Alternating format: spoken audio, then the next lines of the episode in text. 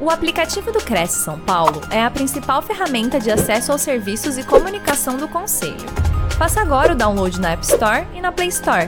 E siga nossas redes sociais no Facebook e Instagram.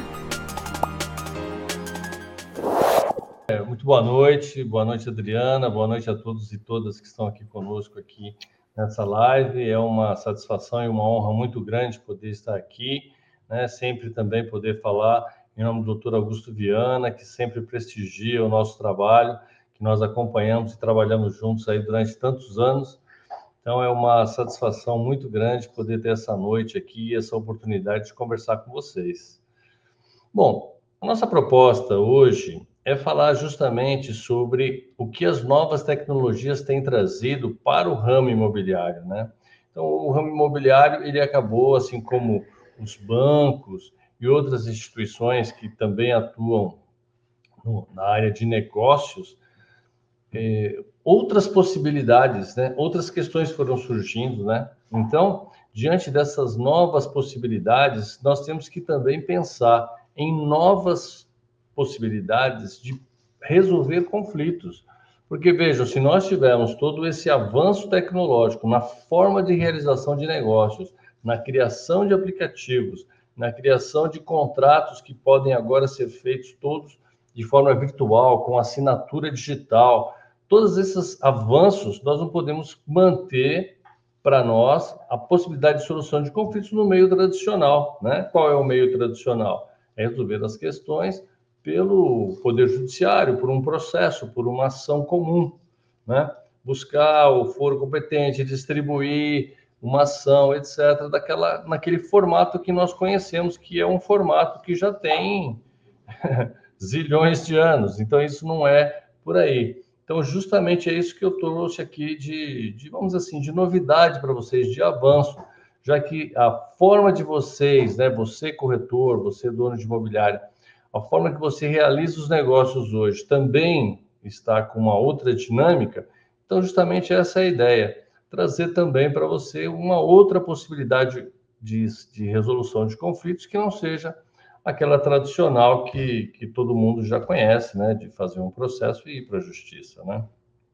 Então, eu preparei um material aqui para vocês acompanharem. Eu gosto muito de, de falar sobre conceitos, né? O que é que nós podemos trazer para é, para entender o nosso negócio, para entender o nosso trabalho, para entender a nossa sociedade, para entender a nossa vida. Eu entendo que quanto melhor você dominar o conhecimento, mais chance você tem de atuar e mais chance ter, você tem de ter sucesso.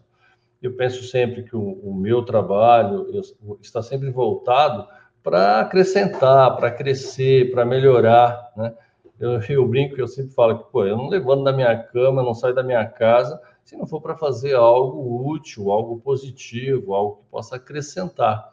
Eu imagino que você que está aí também me ouvindo aí com paciência, também pense e, e deve agir da mesma forma, né? Você sempre quer que coisas aconteçam e coisas boas aconteçam. Então, são coisas assim que nós vamos falar. E penso que quando você domina os conceitos, você caminha de uma forma mais tranquila. Então, olha só, qual que é a primeira questão que eu trago para vocês? Bom, diante de um conflito que pode surgir, nós sabemos aí, você faz um contrato de locação, você vende um imóvel, você tem problemas para receber a comissão, para receber o imóvel, o imóvel não está nas condições que deveriam estar, ou você faz uma locação, não existe o pagamento, ou a pessoa precisa da retomada para uso, enfim, nós sabemos aí que todas as relações geram algum tipo, ou potencialmente geram algum tipo de conflito, né? E como via de pacificação, nós temos duas possibilidades. Nós temos a autocomposição e a heterocomposição.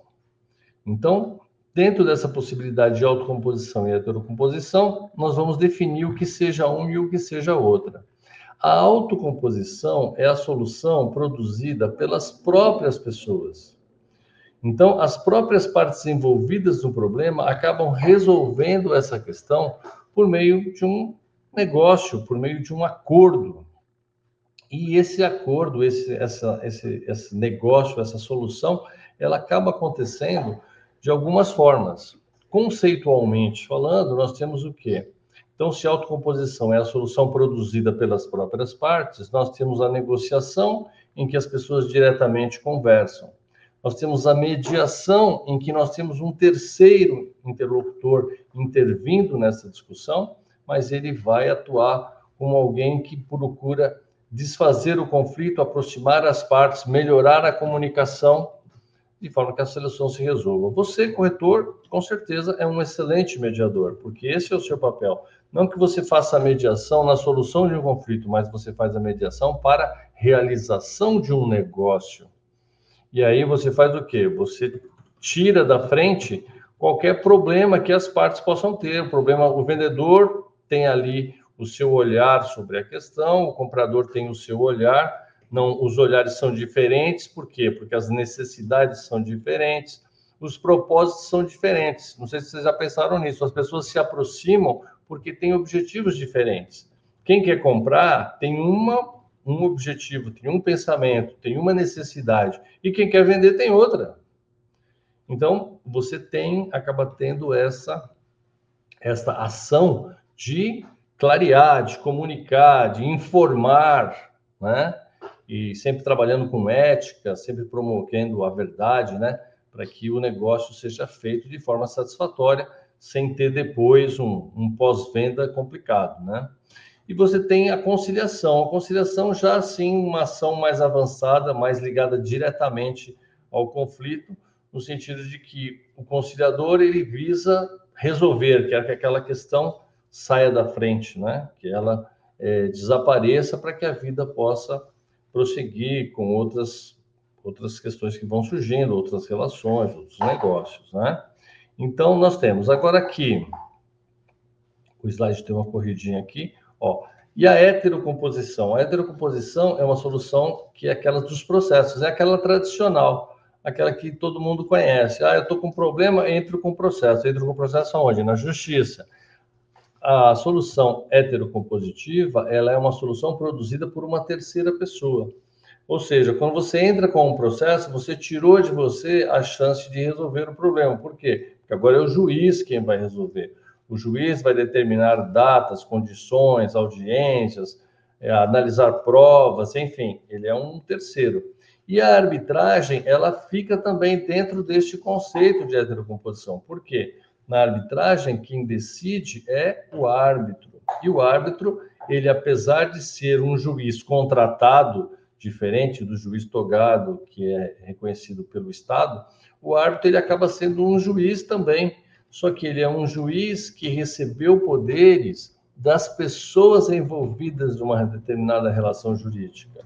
Então, as pessoas têm ali uma, uma questão a ser resolvida e, ao invés de encaminharem isso para o judiciário, encaminham para esse árbitro privado, para esse juiz privado, e ele vai dar uma solução da mesma forma que, que o juiz daria, observando provas, analisando é, o direito aplicável à matéria que está sendo discutida. Então, resumindo, já que eu falei de conceito, nós temos então na autocomposição a solução das próprias partes, e ela pode ser uma negociação uma mediação, uma conciliação, e temos a heterocomposição, onde você tira de você a chance de resolver pessoal e diretamente para atribuir isso, essa possibilidade a um terceiro, que será o juiz ou um árbitro. Bom, a solução que você produz, né, o resultado jurídico, como vocês estão vendo aí no slide, o resultado jurídico da, da solução é, autocompositiva será sempre uma transação, ou seja, essa transação ela é um fenômeno jurídico, um instituto, que está previsto no artigo 840 e seguintes do Código Civil. E como é que você consegue fazer a transação? Quando as pessoas fazem um acordo, e o que é um acordo? Um acordo é o resultado de concessões mútuas. É um resultado de renúncias e desistências. As pessoas, de alguma forma, abrem mão de alguma coisa, né?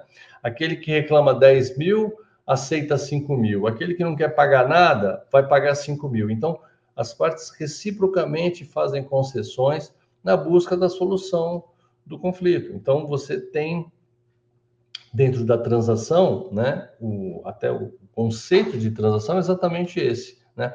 A solução de um conflito ou de um litígio baseado em concessões mútuas. As pessoas resolvem deliberar e aceitar e concordar com algumas condições para que o conflito desapareça e que a vida possa seguir. Esse resultado que nós é, naturalmente ou normalmente né, chamamos de acordo, nós fizemos um acordo. Tecnicamente, esse acordo se chama transação e está previsto no artigo 840 do Código Civil. Depois, nós temos a solução da heterocomposição. Quando você entra com o processo, o que, que você espera como resultado? Uma sentença. Você quer uma sentença, uma decisão de um juiz. Então, quer dizer, um terceiro, que é o juiz ou o árbitro, porque a decisão em arbitragem também se chama sentença, ele vai decidir por meio desse instrumento, né, que se chama sentença, e aí ele vai dizer o direito, olha, você vai receber, você vai pagar, ou você não vai receber, ou você vai ter que desocupar, enfim, ele vai produzir um resultado dentro da, do que você é, espera né, de um terceiro. Agora, o que, que eu quero acrescentar com vocês agora? Vejam, é, o, a evolução, que é a nossa conversa aqui, né? Nós estamos justamente falando sobre questões de, de, de progresso, de avanço na modalidade das relações. O nosso direito também evoluiu, né? Então, as tecnologias também interferiram no nosso modo de vida, né? Então, até sempre em direito nós falamos, né? Que primeiro vem a vontade né, a dinâmica social e depois vem o direito. Então, nós agora, com essas novas formas de comunicação, né? Então, é internet, é celular, é tantas possibilidades que se tem hoje, quantas mídias se tem, né, para se poder se conversar, se relacionar, se negociar. Hoje mesmo, por exemplo, né, eu estava até falando com a Adriana antes de, de, de iniciar aqui esse encontro com vocês que nós tínhamos esses encontros e essas palestras presencialmente, né, no auditório do Cresce, né, lá na Pamplona. Então, eu estive lá muitas vezes e sempre fui lá com muita alegria, com muita satisfação, com muita honra. E, e, e o que, que nós tínhamos lá, né? Nós tínhamos, assim, um encontro de pessoas que estavam, vamos dizer assim, a maior parte delas aqui em São Paulo, em Grande São Paulo, região. Era mais difícil que pessoas de longe pudessem assistir, né? É, depois teve um tempo que ela é, é, tinha a, a, transmissão presencial ali e também ela era colocada também na internet. Já tinha esse papo aí né, de, de, que as pessoas poderiam assistir à distância, né, mesmo havendo um público presencial. E agora nós estamos aqui, né, nesse encontro totalmente virtual, totalmente à distância. Estamos conversando aqui, né, é, como a Adriana falou, e depois eu, nós vamos ter um momento aqui, um espaço de debates, né, em que nós poderemos conversar diretamente pelo chat. Eu não sei se abre também possibilidade de áudio, mas de qualquer forma nós vamos conversar. E você pode estar aí em lugares, né, longe daqui de São Paulo. A Adriana até colocou que pode ter pessoas fora do estado de São Paulo também. Então, essas novas tecnologias permitiram tudo isso para a gente, né? Então, isso tudo é legal, né? É um, um avanço, mas o que eu, eu, eu, eu, trato a coisa não somente como um avanço, gente. Eu gostaria muito que vocês pensassem nisso. Eu gosto, eu trato muito isso como novas possibilidades, outras possibilidades. Porque vejam, o fato de nós fazermos um encontro neste formato aqui que nós estamos hoje, não significa que nós não podemos fazer um encontro presencial. Então agora nós temos duas possibilidades. Nós temos o virtual e temos o presencial. Então, eu não penso que uma exclui a outra, né? Uma se acrescenta à outra. E isso tudo que nós estamos falando hoje aqui é dessa forma, né? Ou seja, ela, nós estamos acrescentando, nós estamos hoje podendo fazer, além da solução tradicional, nós temos as outras possibilidades. Então, vejam, o novo Código de Processo Civil, né, que já ele é de 2015, né? Não é assim é, mas é novo, né? Por em termos de legislação, né? Nós aqui tratamos como novo ainda, né? Código que está indo para tá já completou sete anos, mas ainda é novo. E ele já começou a tratar dessas questões do, do que se pode fazer para resolver conflitos fora do Poder Judiciário. Ele fortaleceu muito essa possibilidade. Então, você tem no artigo 3 o Estado promoverá sempre que possível a solução consensual dos conflitos. Ou seja, há um interesse maior do Estado de que nós possamos resolver as questões não somente pela via heterocompositiva, ou seja, não somente pela sentença, pela ordem do juiz, mas também que as pessoas sejam estimuladas e preparadas para que possam vir a resolver os seus próprios problemas. É, vejam, por melhor que seja uma sentença, por mais completa, por mais precisa que ela possa ser, seja na análise das provas, seja na sua aplicação técnica, não existe solução melhor do que a produzida pelas próprias partes, porque ninguém, o juiz, qual que é a figura da justiça? Vocês lembram qual é a figura da justiça? A justiça é cega. Por mais perfeita que ela possa ser, ela não consegue ver tudo, ela vê apenas o que é possível se mostrar a ela, né? E vai ser julgada por uma pessoa que também vai ter o seu limite, né? Então, é, nada melhor do que as próprias pessoas. Então, o, o código ele já veio, né, é, promover, né, essa essa possibilidade. Então, eu trouxe aqui alguns artigos para a gente ver. Ó, olha o que o terceiro o parágrafo terceiro fala. A conciliação, a mediação e os outros métodos de solução consensual de, é, solução consensual de conflitos deverão ser estimulados por juízes, advogados, defensores públicos e membros do Ministério Público, inclusive no próprio curso do processo judicial, né? Então, aqui, se a gente fosse acrescentar todas as pessoas aqui, né? Aqui, é, é, o código se limitou aos operadores do direito, né?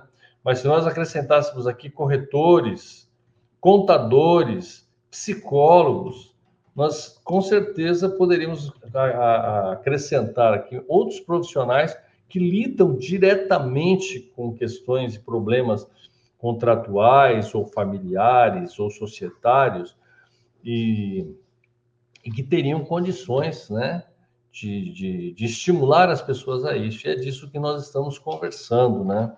Então, vocês vejam aqui, olha o artigo 42, o que, que ele fala? As causas cíveis serão processadas e decididas pelo juiz nos limites da sua competência, ressalvado as partes o direito de instituir o direito arbitral. Vejam, a lei fala, é um, isso é um direito, é uma oportunidade, é uma possibilidade. Quando eu falo assim, eu tenho direito, eu quero dizer o quê? Que eu tenho a possibilidade, que eu estou resguardado, que eu estou respaldado para poder tomar uma decisão ou me defender de alguma forma. Então vejam como o Estado já vê o procedimento arbitral, né? Que é o instituto que nós trabalhamos aqui já há mais de 20 anos. Então, é, isso já é visto, é um direito que você tem, não é uma, uma obrigação, não é uma coisa negativa, né? Depois, no artigo 168, as partes podem escolher de comum acordo o conciliador, o mediador ou a Câmara Privada de Conciliação e de Mediação.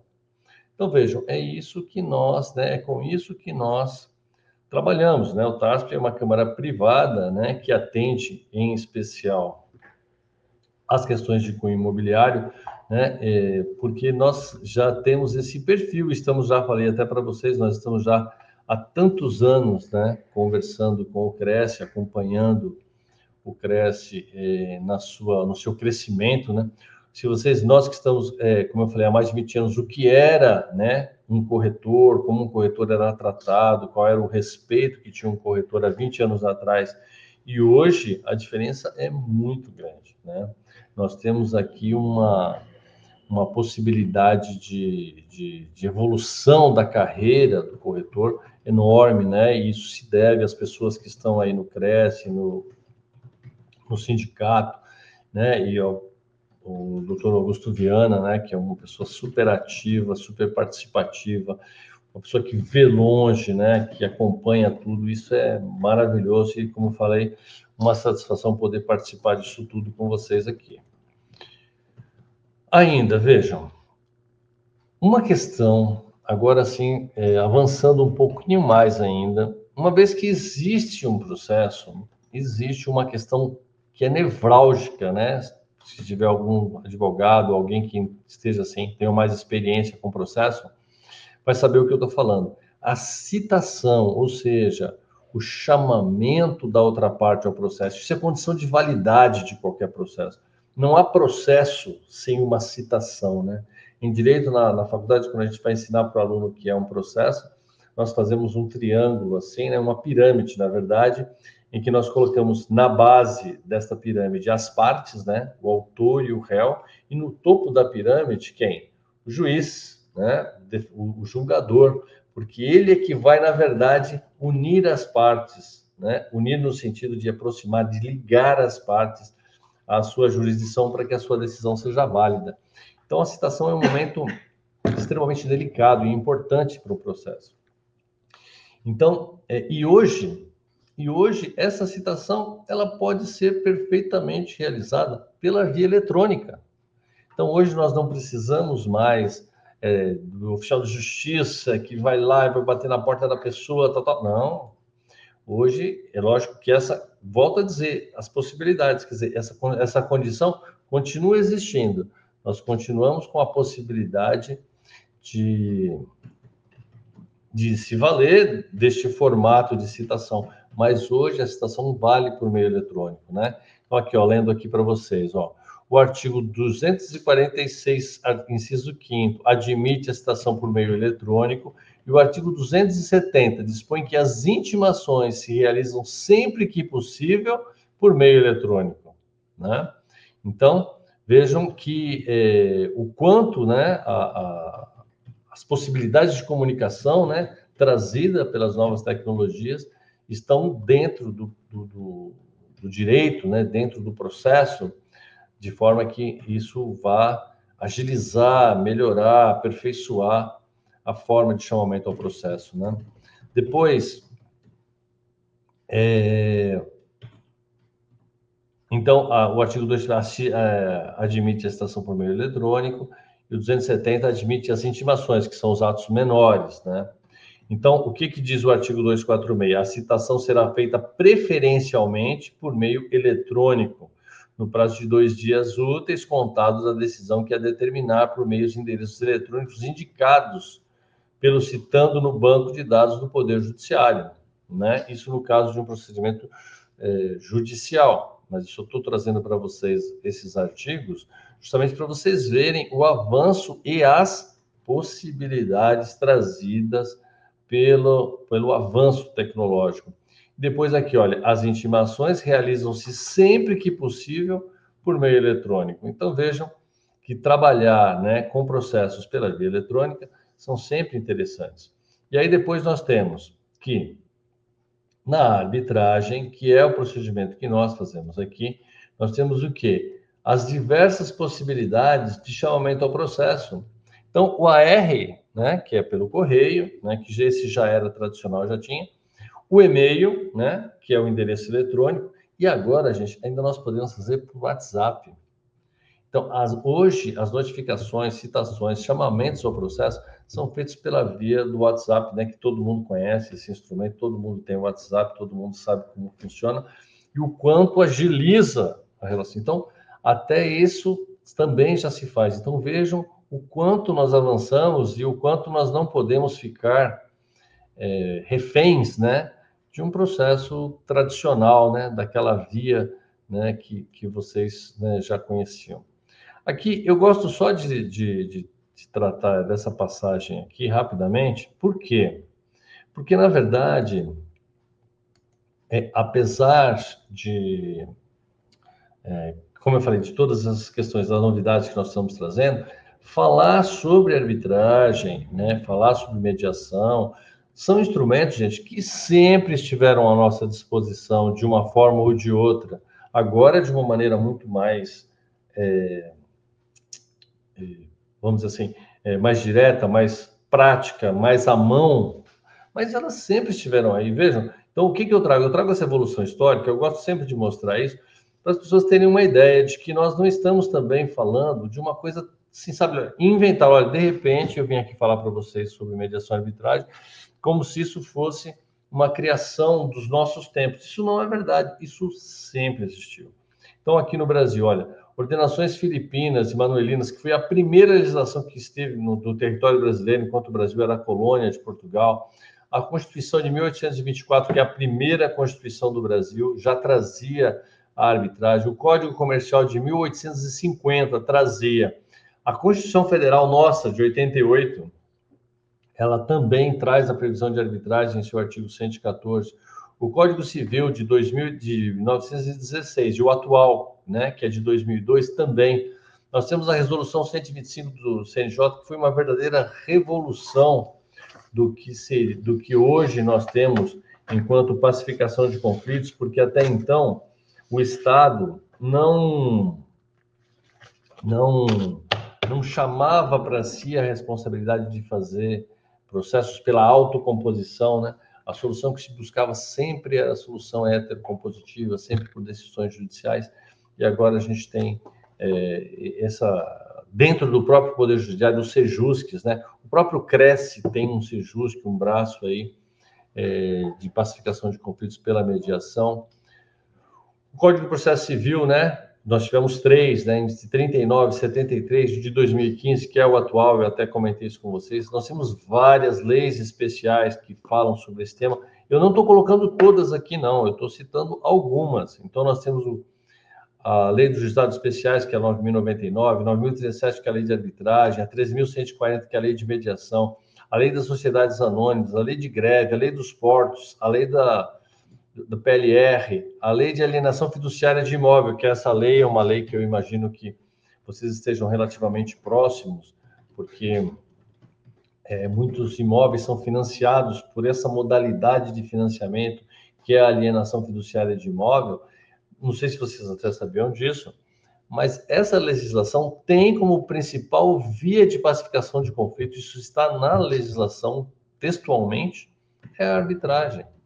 Então, vejam que eh, nós estamos falando de instrumentos e de possibilidades que estão aí à disposição de vocês. Né?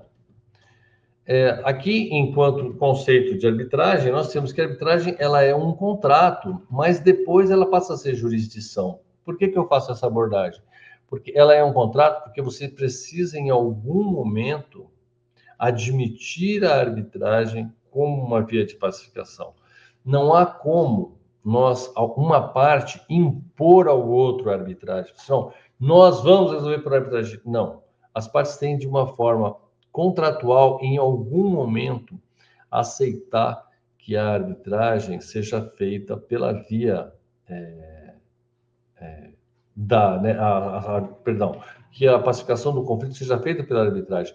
Por isso que existe uma, a condição de, nós chamamos de cláusula compromissória, que é a cláusula que você vai colocar em um contrato, seja um contrato de locação, seja um contrato de venda e compra, seja um contrato de prestação de serviços, não importa qual o contrato, porque se você está fazendo um contrato, você está fazendo esse contrato entre pessoas capazes e você está fazendo um contrato de direito disponível. Ninguém faz contrato de direito indisponível, ou seja, daquilo que você não pode negociar.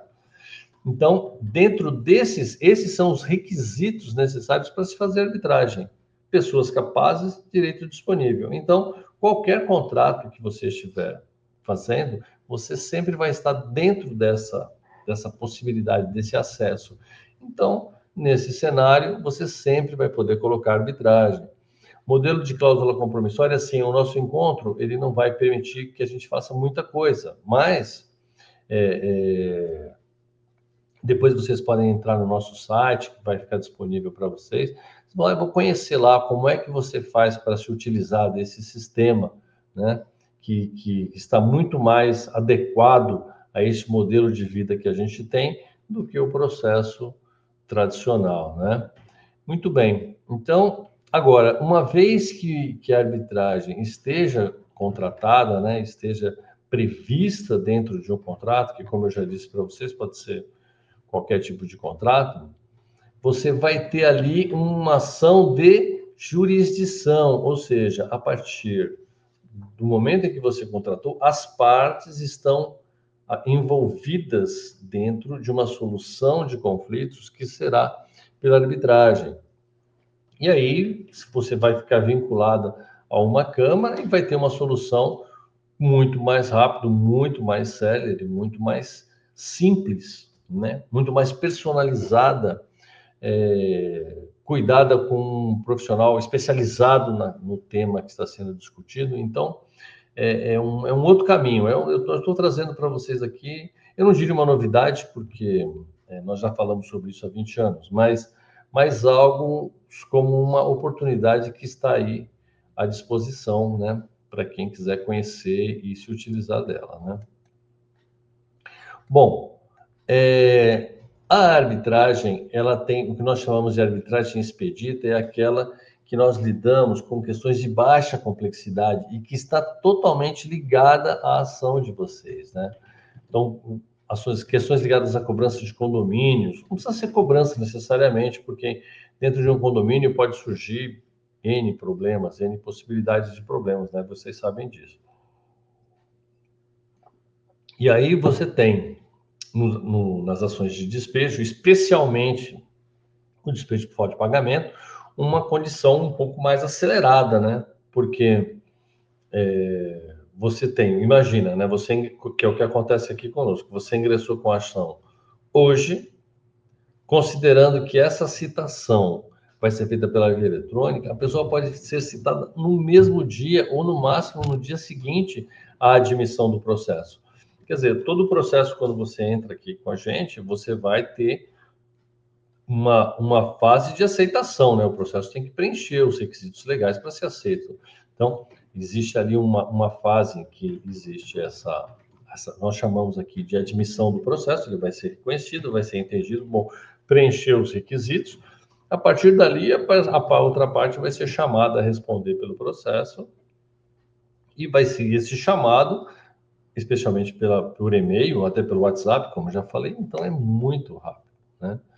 E a cobrança de títulos executivos também são questões de, é, vamos dizer assim, é, de baixa complexidade, porque se você tem um título de crédito, se você tem uma duplicata que tem origem, se você tem uma nota promissória, se você tem um cheque, se você tem uma confissão de dívida, você está diante de um instrumento que não há base, muita base para discussão ou para defesa. Então, você também tem muita agilidade e tem tudo a ver com, com a arbitragem. Bom, agora, o que eu queria trazer para vocês a partir de agora é justamente como funciona o procedimento nosso dentro de uma plataforma eletrônica. Ou seja, assim, poxa, como é que eu posso fazer um processo, né? Como é que eu posso é, é, reclamar um direito né, dentro de uma plataforma eletrônica. Então, eu vou mostrar aqui para vocês, assim, é, o, o, tempo não nos permite devagar muito, mas eu acredito que vai ser suficiente para que vocês tenham uma ideia de como funciona. Então,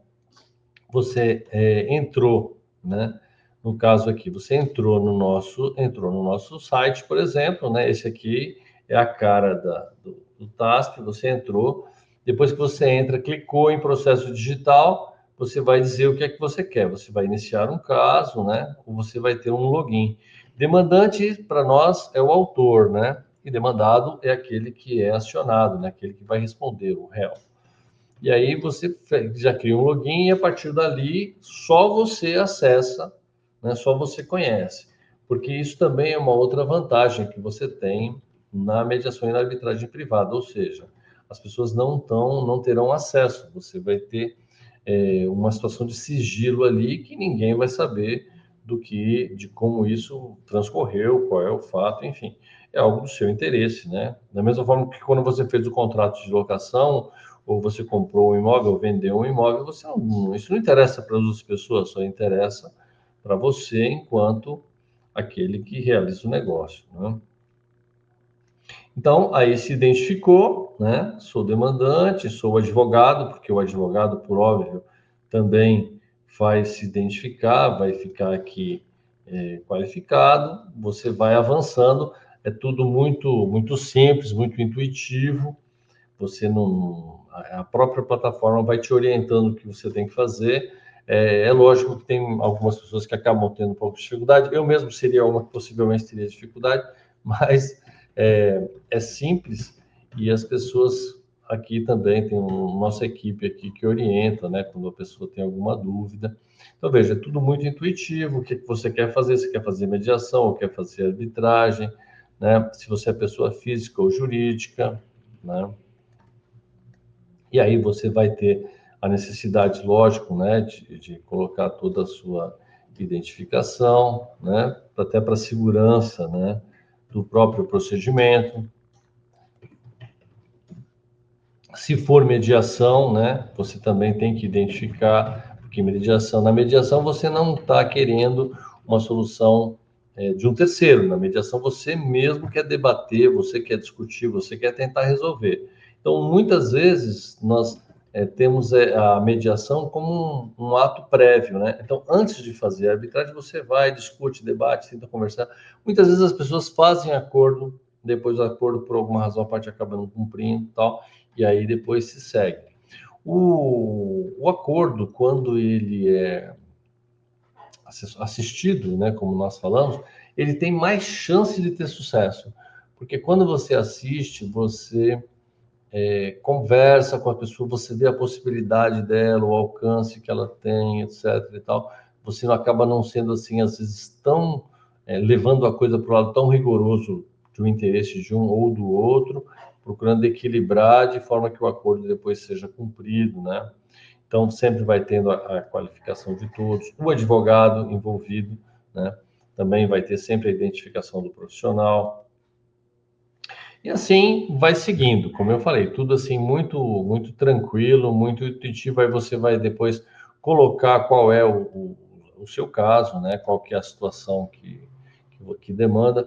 E você pode anexar tudo, você pode anexar a sua petição, você vai anexar documentos, você vai anexar fotos, tudo, todos os documentos que vão instruir o seu processo, né? Porque, lógico, quando você vai entrar com uma ação, seja para se defender ou seja para propor, você vai ter que, eh, que juntar provas. O processo ele vai ter a mesma, a mesma conotação de um procedimento judicial. Então, você vai ter que fazer provas. Você está dizendo que é uma locação, você vai ter que juntar um contrato de locação, identificar as partes, identificar o imóvel, identificar as condições desse, dessa locação, o tempo, o prazo, enfim.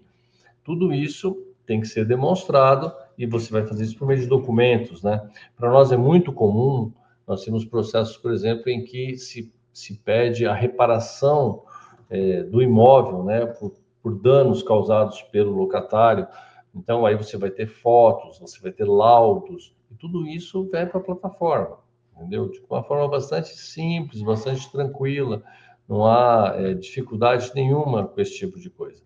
Você também tem a possibilidade de conversar, né? Então, se tem um chat, e nesse chat você tem é, cores diferentes, né? Então você tem uma cor para o réu, uma cor para o autor e uma cor também para o, o árbitro ou mediador.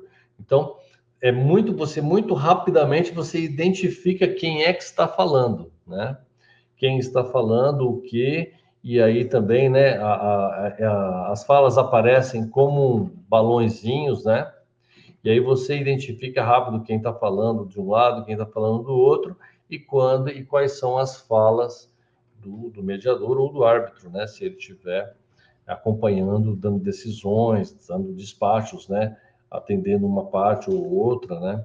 Sempre visando a solução melhor para o conflito. Então, aqui, aqui, essa parte, por exemplo, que está mostrando aqui, são todas de decisões é, internas, de decisões da Câmara, né?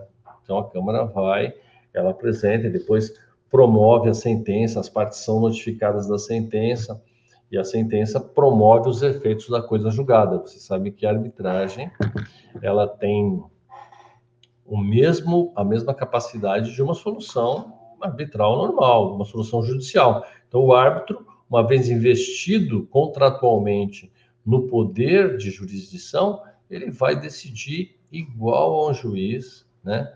deve respeitar as mesmas condições que o juiz também respeitaria para decidir, e essa decisão vai ser definitiva, né? O que nós chamamos em direito de coisa julgada. A sentença proferida pelo árbitro produz os efeitos da coisa julgada quanto às partes e ao objeto litigioso. Então, nós estamos falando de algo muito é, poderoso, vamos dizer assim, estamos falando de algo tem muita, muita profundidade, né? Dentro é, de um cenário de litígio, né? De conflito. Então, basicamente era isso que eu queria trazer para vocês, né? É, como novidade, né? Ou seja, você poder fazer mediação, fazer arbitragem dentro é, de uma plataforma eletrônica, né? À distância, né? Então, nós temos processos hoje aqui no Brasil inteiro é, por conta dessa, dessa possibilidade. Eu tenho aqui, né, nessa última, nesse último slide aqui, eu estou trazendo aqui um livro, né, que nós lançamos recentemente, um livro sobre conceitos, né, que eu gosto muito, como eu falei, quem tem conceito técnico domina e pode a partir dali tomar decisões, né? E Paulo Freire fala muito isso, né? Quem sabe faz acontecer, né? Quem sabe faz a coisa surgir. E aí, né, se vocês tiverem interesse, quiserem aprofundar o seu conhecimento, o livro está aí, está sendo uma forma aí de, você ter contato conosco para adquirir o livro. Eu vou ficar muito satisfeito aí se vocês tiverem interesse, né, de se aprofundar no tema, porque eu tenho certeza de que eu estou falando de algo extremamente útil para vocês, né, de que vocês vão poder facilitar, né, o, o pessoal do Cresce, né, o doutor Augusto Viana, a Adriana que está acompanhando a gente aqui, ela sabe né, de que nós estamos aqui porque é, a nossa fala pode produzir coisas boas para vocês e é isso que nós queremos, tá bom? Então aqui nós vamos agora ter um espaço aí para debate, eu acredito que a Adriana vai mediar isso e eu fico à disposição de vocês aí para o que vocês quiserem conversar, tá bom? Por enquanto, desde já agradeço muito a oportunidade do Cresce da gente poder falar, de dar o nosso recado aqui e por poder trazer essas novidades a todos e vocês todos que estão ouvindo a gente aí. Muito obrigado pelo carinho e pela paciência. Até. Pois não, Adriano, estou à disposição aí. Se o pessoal tiver alguma dúvida, quiser fazer alguma questão, estou à disposição para conversar. Ótima explanação, doutor. Aí, como sempre, trazendo coisas assim bem, bem atuais, né? Ainda mais agora, né? Na era da tecnologia que nós estamos, né? Pois é, eu acho que essa é o que eu quis trazer, né, Adriana? É justamente a possibilidade de se fazer algo novo, algo diferente, algo além do que nós já temos, né? Porque, como eu falei, eu tive, sabe, só um comentário rapidinho. Eu dei uma palestra é, numa faculdade e, e, aí tinha um, um professor da faculdade lá participando, e aí ele discordou de tudo que eu, do, do que eu falei, né? Aí eu peguei e falei para ele, bom, professor, para falar o que o senhor tem para falar, todo mundo já sabe. Eu vim aqui para falar algo diferente, algo que vai além do tradicional. Né? O tradicional todo mundo sabe. Uhum. Então, é isso que nós fizemos aqui, acho que isso que provocou é, essa oportunidade para a gente, né? Falar algo pouquinho diferente. É, e eu acho que tudo que é novo, né, impacta um pouco no início, né, doutor? Sim, sim. a gente não... já está acostumado com outras, né, com outros procedimentos, né, com, outro, com outras maneiras de se fazer, né, a mesma coisa, né? E quando vem alguma coisa que é, é inovador, as pessoas estranham, né? É, exatamente. Estranham e resistem. E resistem, com certeza, e resistem, o pior é isso. Mas depois eles acabam cedendo, né? Claro, não. Hoje, né, se nós se não houvesse evolução, né, Adriana, a gente, nós não estaríamos aqui, né, com 20 anos falando sobre com isso. Com né? certeza. Né? É, porque o, o avanço, especialmente na área imobiliária, né? É, e como era antes no jeito antigo, doutor? Antes da gente ter todas essas ferramentas aí à nossa disposição?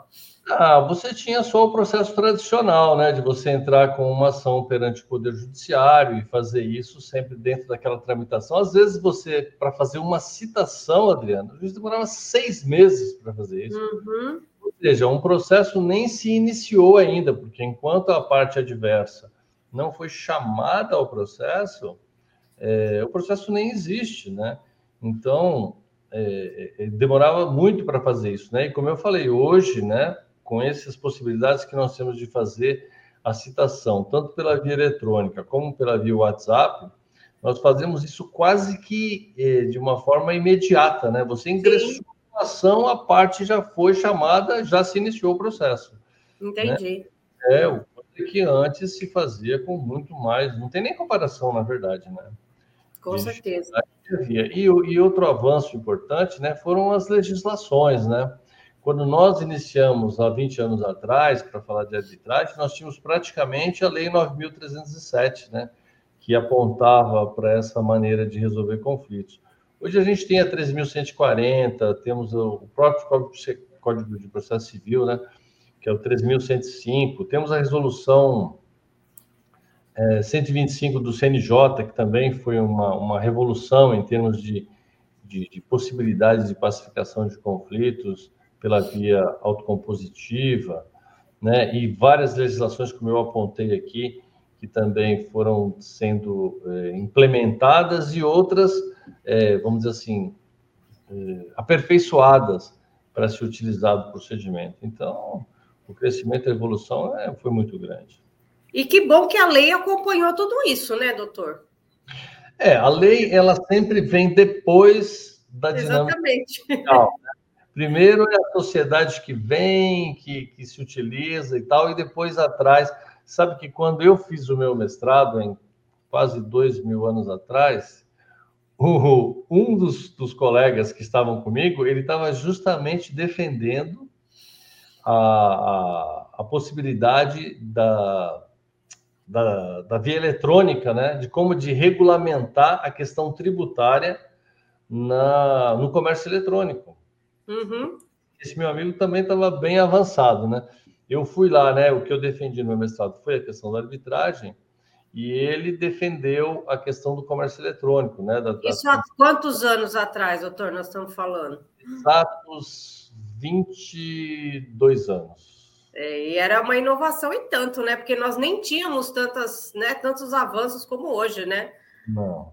É, e, e hoje a gente tem uma dinâmica social muito rápida, né, Adriana? Hoje nós queremos que as coisas aconteçam com um clique, né? Hoje, e devem você... ter chamado o seu colega até de louco, né?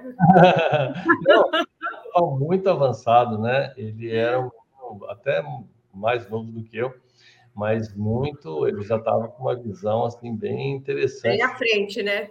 É, sim. Né? E é coisa que na época, sinceramente, eu também não observava, mas muito legal. Que bom. Mas, sim, eu acho que é, é, é legal nós falarmos, como eu estou falando com você, de outras possibilidades, de novidades, de questões que, que vêm acrescentar e permitir uma melhora, né, na vida das pessoas, né? Então é muito bom a gente falar sobre isso, né? Certo. Eu vou citar algumas pessoas que estão na sala com a gente, doutor. O Edson Exato. Teodoro, que ele é corretor de imóveis lá de Osasco, a Rosimeire Donadelli, dando boa noite, Maria Genete, Humberto, uh, que mais aqui? Rosa Queiroz, Uh, Moraes e Pereira Negócios Imobiliários, Marilisa Dionísio, Chocolate Top também dando boa noite, Opa. Maria de Fátima Barbosa também dando as boas-vindas para o senhor. E mais Paulo Martins, Fidelis Florentino, Heleno Cecílio, ele lá de Pernambuco, ó, não falei? É de Gravatá, lá em Pernambuco. É. Legal. Uh, Alfredo Filho, quem mais? E a Rosimeire Donadelli fazendo uma pergunta. Qual o prazo entre a citação e a audiência para arbitragem? Então, é, nós aqui, é, esse, nós acabamos fazendo assim, nós sempre marcamos mais ou menos 20 dias. Por quê? Nós poderíamos até, às vezes, trabalhar uma data menor, um prazo menor, mas é, nós entendemos que a pessoa que vai estar sendo chamada, ela também precisa de um tempo para identificar o que está acontecendo, para ela se preparar, né? Para poder participar com mais tranquilidade do que você vai intimar a pessoa para ela comparecer com cinco dias, com quatro dias, com uma semana. Então, nós temos isso assim, isso faz parte da nossa organização. Então, sempre que nós vamos, que se inicia um processo, nós chamamos a parte adversa para 20 dias. Né? Esse é, é, o tempo que a gente tem. Né? Mas eu queria agradecer muito aí todas as pessoas que estão participando aí, a Rosimeire, amiga nossa também, muito legal. A Janete, né? Gente que, que a gente tem muito carinho. Obrigado por estarem com a gente aqui. Que bom. Bom, acho que nós não temos mais nenhuma pergunta.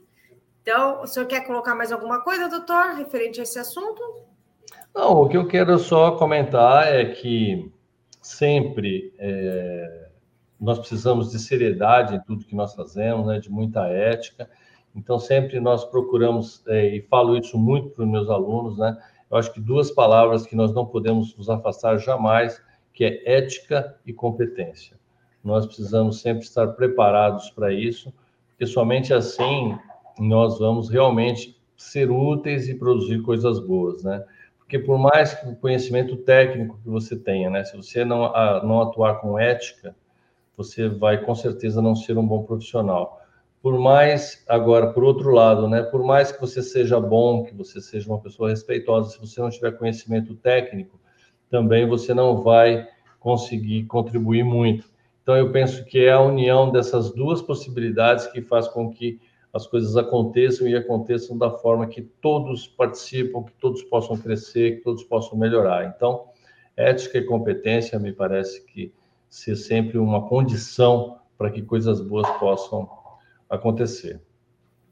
E, né, e é isso que nós temos feito aí ao longo da nossa vida né, profissional, seja como advogado, como professor, ou como aqui no TASP, né, na gestão de conflitos sempre com essa preocupação de fazer o melhor e de permitir que as pessoas também possam desenvolver é, as suas habilidades e crescer junto com a gente. Eu acho que a parte mais é, mais agradável para o professor, não tem nada melhor para o professor do que você ver o seu aluno se realizando, o seu aluno se saindo bem, ele crescendo, né? E os, os amigos, todas as pessoas que estão no entorno também, né? Então, isso é muito bom. Tá eu, então, desde já agradeço mais uma vez a oportunidade. Né? Esse é um espaço muito legal que, que o Cresce oferece, não somente para mim, mas para todas as pessoas que têm alguma novidade, alguma questão interessante, importante para trazer, especialmente para a classe do corretor imobiliário. Então, agradeço muito. Augusto Viana, você, Adriana, Gilberto, que está sempre dando uma assessoria para a gente aí, e ele faz um trabalho assim campeão, né? Um trabalho irretocável. Então a gente fica muito agradecido pela oportunidade. Muito boa noite a todos e todas. Espero aí que vocês tenham é, aproveitado bem e tenham um excelente final de semana. Eu vou passar um recado aqui das nossas próximas lives, né? Aproveitando aqui. Então, na segunda-feira, dia 12, às 10 horas, nós vamos ter o palestrante Ubirajara das Chagas Fávila que ele vai falar sobre segurança e criminalidade. Nos tornamos reféns? E, as, e, no mesmo dia, às 20 horas, nós vamos ter a Patrícia Matos falando sobre conquista e alta performance com a leitura corporal. Bom, doutor, agradecemos mais uma vez a sua contribuição no Cresce, em nome do nosso presidente José Augusto Viana Neto, agradecer a participação de todos os nossos internautas e esperamos vê-lo em breve. Muito obrigado. Até a próxima, então. Valeu. Okay. E aqui nós encerramos mais uma live promovida pelo Cresce São Paulo. Muito obrigada e boa noite.